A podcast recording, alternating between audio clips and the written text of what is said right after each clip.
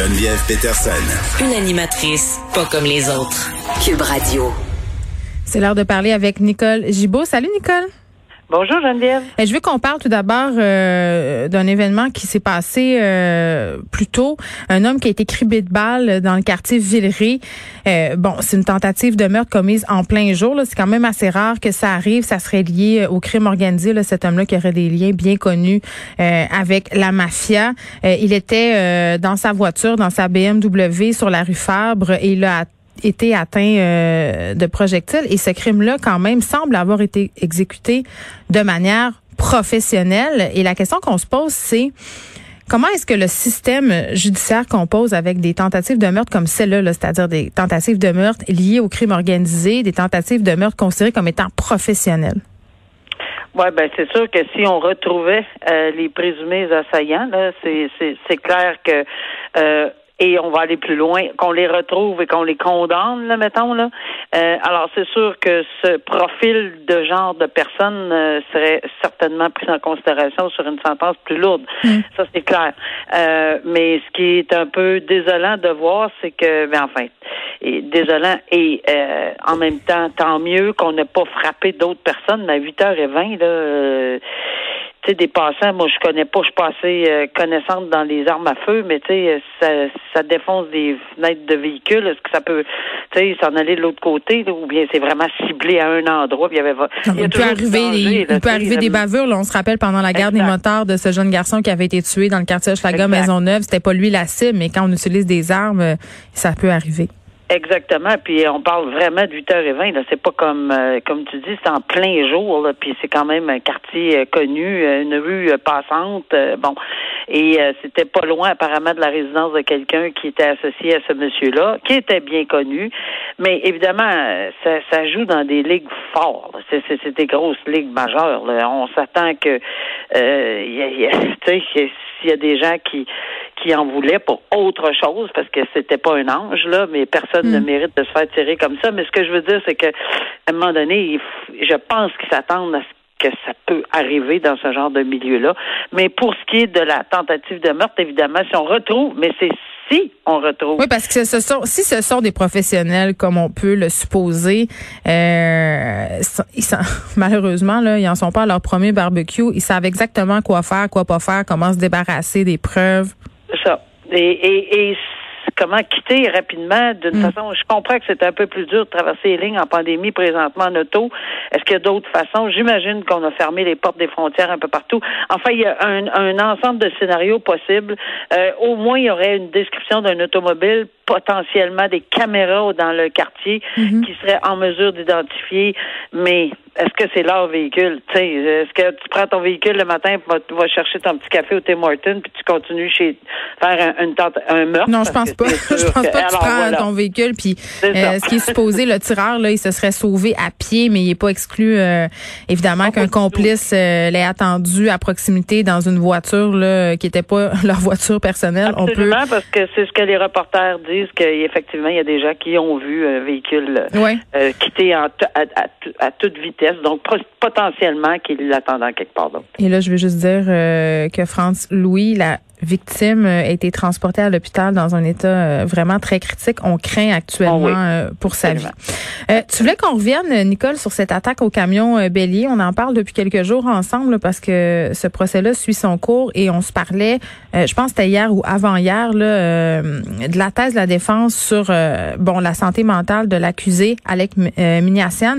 la question du trouble du spectre de l'autisme. Là, ça fait pas l'affaire de tout le monde et des experts qui contestent ça?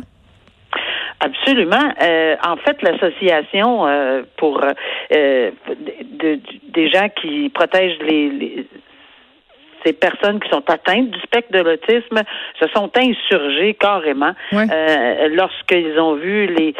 Je pense que c'est les propos tenus de façon générale. Et tu te souviens, c'est tu l'avais remarqué toi-même. Écoutez, là, c'est pas tous les gens. on avait pris la peine de le dire parce que c'est très sensible. Puis il faut pas faire d'amalgame. Absolument. Puis c'est aussi sensible. Moi, je me souviens d'avoir de, couvert des dossiers où on parlait de schizophrénie euh, ou toute forme de, de maladie mentale. Il n'y a pas une il y a pas une équation là, que ces gens-là sont sont dangereux puis qui vont causer ce genre de, de dommages-là. 10 meurtres prémédités et, et 16 tentatives de meurtre. Alors l'association euh, s'insurge et ils veulent, et j'ai compris qu'ils vont ils vont scruter à la loupe euh, le rapport d'expertise pour mm. voir si effectivement ils ont les pieds. Ils vont le faire contre-expertiser ce genre de rapport-là. Maintenant, il y a également un contre-interrogatoire. Et là, ça a pris toute une tournure. Là, parce qu'on se souvient qu'on a jasé du fait qu'il n'y avait pas d'émotion. Son père est venu témoigner. C'était le premier témoin. Son père était venu témoigner pour dire mon fils, euh, il n'y a pas d'émotion, il agit comme ci, comme ça, voilà, puis tout ça. Puis bon, il avait fait une preuve en défense à cet effet-là. Mais là, la couronne, il a rentré dedans, là, pas peu près, le Geneviève, là, en disant Ah oui, vous n'avez pas fait des recherches, vous, sur ça?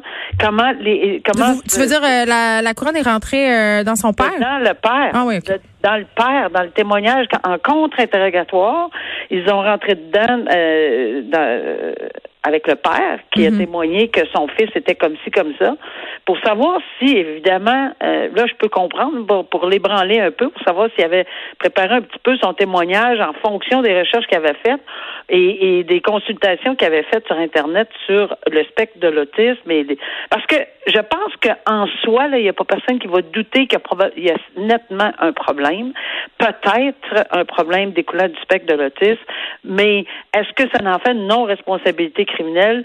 Euh, là, c'est rendu plus loin encore. Ben, c'est une bataille d'experts, en fait. C'est ce que oui, puis là, c'est rendu qu'on dit non, ils sont capables de différencier le bien du mal, ils comprennent très bien ce qu'ils font. Par contre, mais je, je pense que je vois venir un peu là, ce qui s'en vient, c'est que quand on est accusé de meurtre au premier degré, mm-hmm. euh, si on affaiblit la notion d'intention et qu'on veut diminuer cette notion d'intention pure et claire que le l'accusé, s'il était trouvé coupable, euh, on dirait oui, meurtre au premier degré, c'est parce qu'il y a une intention claire, bien et, et de propos délibérés. Si on fait diminuer ça un petit peu avec une, non-responsabilité ou même pas de non-responsabilité criminelle, mais un problème de, d'état mental qui ferait diminuer sa responsabilité, on peut tomber au meurtre au deuxième degré. Mais tu sais, je trouve ça, oui, puis je trouve ça quand même cheap euh, de faire témoigner le père comme ça de l'accusé. Évidemment, tu es en grand conflit d'intérêts, c'est ton enfant, là, peu importe euh,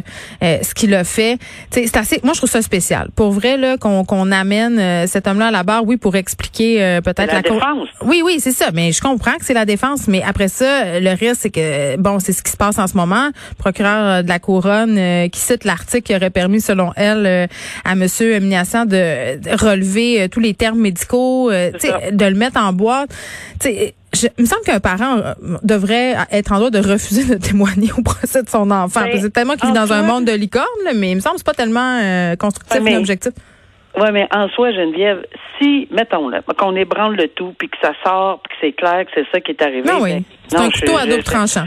Euh, si son père a voulu s'investir comme ça, puis a accepté, là, euh, c'est sûr que la défense, en toute honnêteté, là, si on pense que la défense force le père à venir témoigner, non. Ben non. Parce qu'il a voulu témoigner qu'il est allé. Là. On forcera pas. La couronne aurait pu envoyer un subpénat mm. ou ben, on procède pas comme ça. Un avocat n'envoie pas un subpénat au père de l'accusé. Il risque d'avoir des problèmes à l'interroger. Là. Ça part mal, un interrogatoire.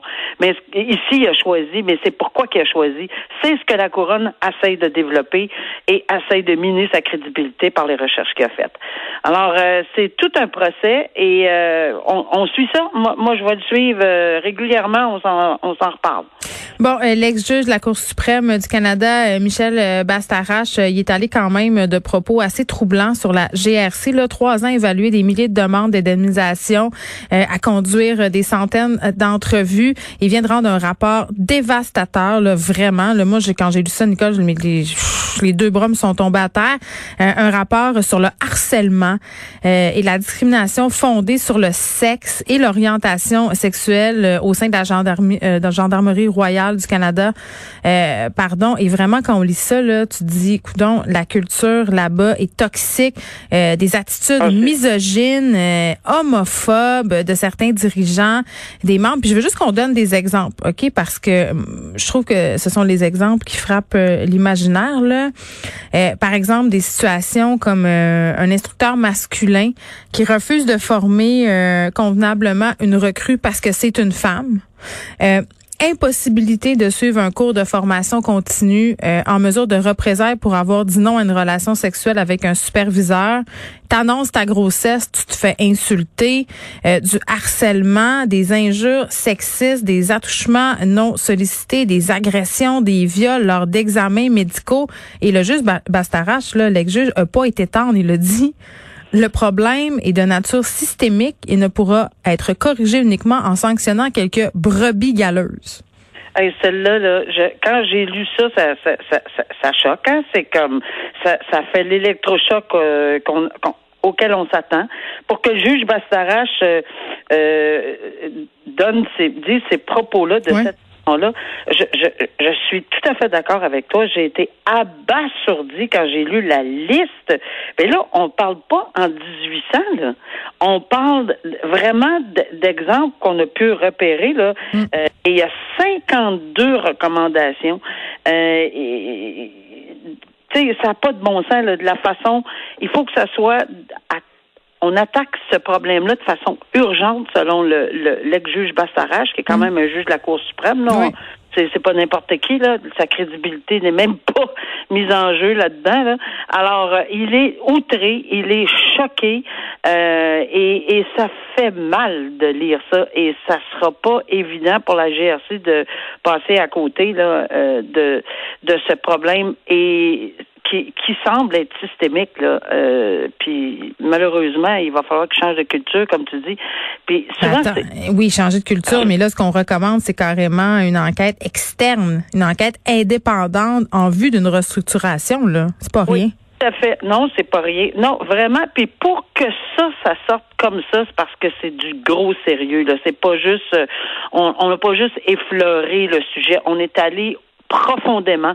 On voit de quelle façon le juge Bastarache a pris ce dossier-là au sérieux mm. et qui est allé en profondeur euh, et qui a soutiré tout ce qu'il y avait. Je pense que les pistes, il en a donné des recommandations. Mm faut effectivement une restructuration selon euh, selon lui. Mais c'est pour ça que je dis que ça va ça atteint la GRC très très très fortement ce genre de Ben oui, puis ça ça vient encore un petit peu ben pas un petit peu, ça vient encore altérer euh, la confiance du public envers un le système de justice, la police, tu sais qui est critiquée euh, de toutes parts depuis quelque temps justement pour soit du racisme systémique ou de la discrimination, toutes sortes d'affaires comme ça et là bang, on a cette enquête là qui vient nous dire écoutez là euh, puis en plus, il l'utilise, le mot systémique, là, qui est un mot quand même euh, qui soulève la controverse. On le sait, là. Euh, mais là, il va, il va frontalement, il dit, il donne des exemples. tu sais, comme membre de la population, quand tu vois ça, tu sais, il y a des gens qui appellent au démantèlement de la police. Là. Moi, je ne vais pas jusque-là du tout, là, mais à un moment donné, je comprends que le monde est à bout puis se dit que le système est pourri. Là.